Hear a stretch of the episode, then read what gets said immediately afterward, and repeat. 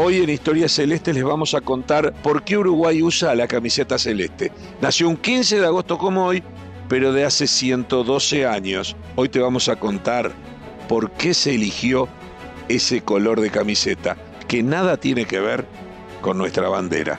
Señoras y señores, a partir de este momento, la historia del nacimiento de la camiseta celeste. Footbox Uruguay presenta Historias Celestes con Sergio Gorsi, un podcast exclusivo de Footbox. Celeste, celeste, celeste. Gloriosa malla que para dicha uruguaya el destino te eligió. Celeste Gloriosa Maya es la maravilla uruguaya, el destino te eligió. Y es interesante y me parece que para hoy en Historias Celestes tenemos que entender cómo se llega a ese color en nuestra camiseta. Muchos despistados pueden decir, bueno, es lógico, Uruguay es celeste. No, no. La bandera uruguaya es azul y blanca con un sol amarillo. Esos son los tres colores que pudieron haber sido elegidos. No tiene nada que ver el celeste con la camiseta uruguaya. Sin embargo, es lo que nos identifica.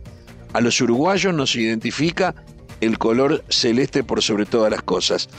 Y todo tiene un comienzo.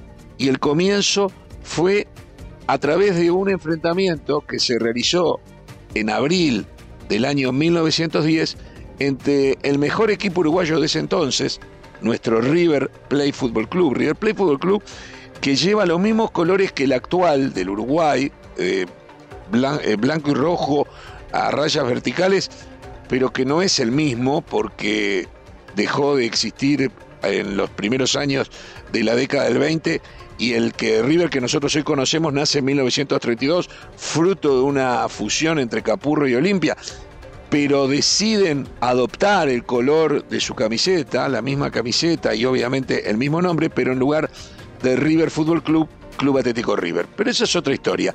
El viejo River en Uruguay mientras existió, ganó nada menos que cuatro campeonatos uruguayos y también ganó un campeonato rioplatense en aquellas antecesores, lo que fueron los antecesores a la Copa Libertadores de América que hoy conocemos. Pero esas son otras historias. Lo cierto es que en abril de el año 1910, precisamente, debían enfrentarse nuestro River con el campeonísimo de la Argentina, ganador de nueve o diez campeonatos argentinos consecutivos, el alumni era absolutamente invencible en el Río de la Plata. Vino a Montevideo, jugaron en el Gran Parque Central y nuestro River lo derrotó por 2 a 1. Y entonces, ¿qué sucedió en ese partido? Que el alumni tenía la misma camiseta que nuestro River, blanca y roja a rayas verticales. Y entonces se decidió que el visitante jugara con la de siempre. El alumni eran los maestros del fútbol rioplatense en ese momento. Y con una total preponderancia de los futbolistas eh, ingleses o de origen inglés. Y el River de Uruguay lo que iba a hacer era cambiar de camiseta. Y adoptó, por esas cosas que tienen la, vida, eligieron la celeste. La celeste no había sido la camiseta eh, de Uruguay hasta ese momento en forma oficial. De hecho, la selección uruguaya no tenía una camiseta oficial, sino que iba cambiando de camiseta. Uruguay antes de llegar a ese partido del 15 de agosto de 1910 había usado distintas camisetas. Eh, por ejemplo, había vestido de azul con franja diagonal blanca, de blanco, de, de, azul y blanco con diagonal roja, de rojo y azul como era la camiseta del Albion, o la albiceleste, igual a la que conocemos hoy de Argentina, pero sin definir una camiseta totalmente. A raíz del triunfo de River ante el Alumni, se decidió homenajear a River adoptando la Liga Uruguaya, en aquel momento lo que hoy se conoce por Asociación Uruguaya de Fútbol, el color celeste para la camiseta. El partido del 15 de agosto fue por la Copa Lipton, se jugó en Belvedere, en el estadio que en aquel momento pertenecía a Montevideo Wanderers y que hoy pertenece a Liverpool. De hecho, si uno ve los partidos televisados, en la tribuna que se ve frente a la televisión, que es la tribuna para la hinchada visitante, hay un cartel enorme que dice aquí nació el fútbol uruguayo, un poco eh, diciendo que eh, fue la primera vez que se vistió la camiseta celeste. No es exactamente el nacimiento del fútbol uruguayo, que había nacido antes, por cierto, pero sí la, magia del color celeste que tantos, eh, tanto nos identifica a los uruguayos. En definitiva, el partido del 15 de agosto fue por la Copa Lipton, que era una de las dos copas tradicionales que enfrentaban uruguayos y argentinos desde 1900. Aquí hay que, hay que poner y hacer hincapié en lo que significaban los clásicos del Río de la Plata. Uruguay-Argentina era el clásico más antiguo, es el clásico más antiguo, el enfrentamiento entre países más antiguo y a su vez el que más veces se jugó en la historia del fútbol del mundo fuera de las Islas Británicas, que tienen entre Inglaterra y Escocia más años y mayor cantidad de, partidos. Pero Uruguay y Argentina tienen fuera de las Islas Británicas ese récord que aún es imbatido. Dos de las copas más importantes eran la Copa Lipton y la Copa Newton, cuyas historias contaremos en otros podcasts. Lo cierto es que por la Copa Lipton tenían que jugar en el estadio de Belvedere y Uruguay formó con Cayetano Saporiti en el arco, era el arquero de Wanders. La saga José Benincasa de River y Juan Carlos Bertone de Wanders. La línea media, es decir, el lateral derecho, el número 5 y el lateral izquierdo, eran Jorge Pacheco de Nacional, Oscar Sanz de River y Juan Pena de Nacional y la delantera la formaban Vicente Módena de River, Pablo Dacal, también de River, José Pendiveni de Peñarol, Carlos Escarone de Peñarol y Pedro Sibeki también de Peñarol. Ese fue el equipo que salió a la cancha ese día contra Argentina, le ganó 3 a 1 y significaron los 11 primeros futbolistas que vistieron la camiseta celeste, no que defendieron a la selección uruguaya. Hay que decir que se habían jugado hasta el momento 14 partidos entre Uruguay y Argentina. Este era el número 15 y Uruguay había ganado una sola vez.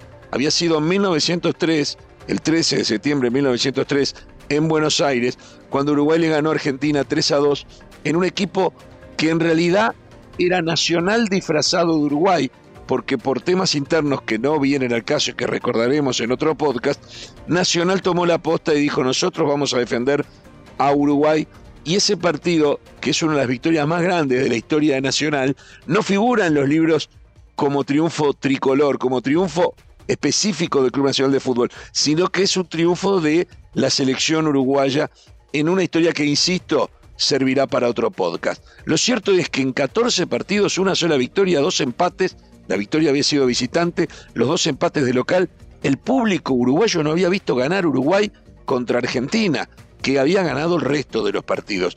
De ahí la importancia de este 3 a 1. Los goles eh, de Uruguay fueron de Pablo Dacal. Pablo Dacal fue el que hizo el primer gol vestido de celeste, obviamente. El segundo gol, digo obviamente porque Uruguay había hecho más goles, pero con la celeste en el pecho fue el primero, Pablo Dacal. El segundo gol lo hizo Pedro Sibeki y el tercero, Carlos Escarone.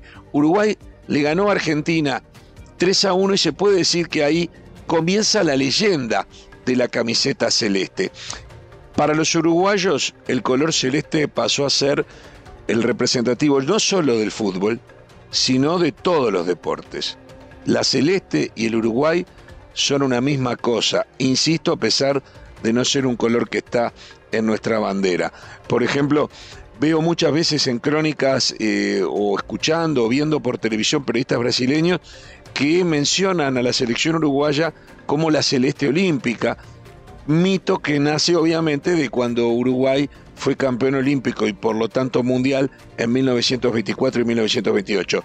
Los brasileños siempre eh, gustan de llamar a la selección uruguaya como la celeste olímpica.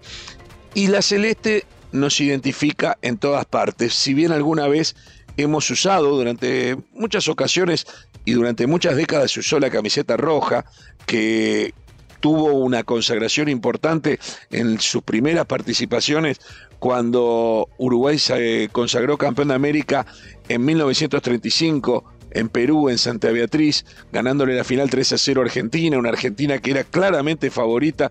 Uruguay le ganó 3 a 0 y al decir de periodistas peruanos, ahí había nacido o por primera vez se mencionó en una crónica periodística el término garra charrúa, o sea que nos quedó a nosotros como que la garra charrúa nació justo un día que no se jugó con la celeste, sino que se jugó con la camiseta roja. ¿Por qué se jugó con la roja?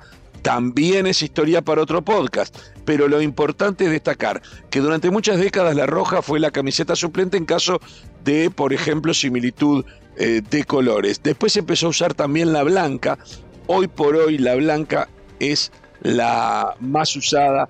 Soy de los que cree que hay que recuperar la roja en forma definitiva como la segunda camiseta, pero reconozco que por temas televisivos la blanca es una buena opción para diferenciarse de otros países. Lo que a mí me molesta a veces en Copas Américas o en Copas del Mundo es que nos ha tocado jugar de repente cuatro partidos y tres con la blanca. Hay que cuidar un poco más que no nos toque siempre a nosotros cambiar de camiseta. Pero esa es otra historia. Un 15 de agosto, como hoy, nacía la camiseta celeste. Han pasado 112 años y la camiseta celeste tiene cuatro estrellas mundiales en su camiseta, fue la primera en llegar a esa cifra que hoy tiene Italia, que hoy tiene Alemania y que supera a Brasil con cinco. Uruguay con la camiseta celeste, aunque alguna vez, como dijimos, con la roja, se consagró 15 veces campeón de América, una cifra que ningún otro país de ningún continente tiene, salvo Argentina que 10 años más tarde nos empató, Uruguay lo consiguió en el 2011 y Argentina el año pasado en el 2021, pero lo cierto es que con cuatro estrellas mundiales, 15 Copas Américas en las vitrinas y habiendo sido los únicos ganadores de la el único torneo de campeón de campeones del mundo que fue la Copa de Oro de 1980-81, es justo decir que no hay una camiseta más laureada que la nuestra, no hay una selección más laureada que la nuestra. Y todo fue logrado a partir del nacimiento de aquella camiseta celeste, un 15 de agosto de 1910, que recordamos con orgullo, con emoción, con devoción y con reconocimiento para los futbolistas que la han vestido a través de todos los tiempos. Señoras y señores, cerramos nuestro podcast del día de hoy recordándole al mundo que vayan pelando las chauchas, porque cuando juega la celeste, todo el mundo boca abajo.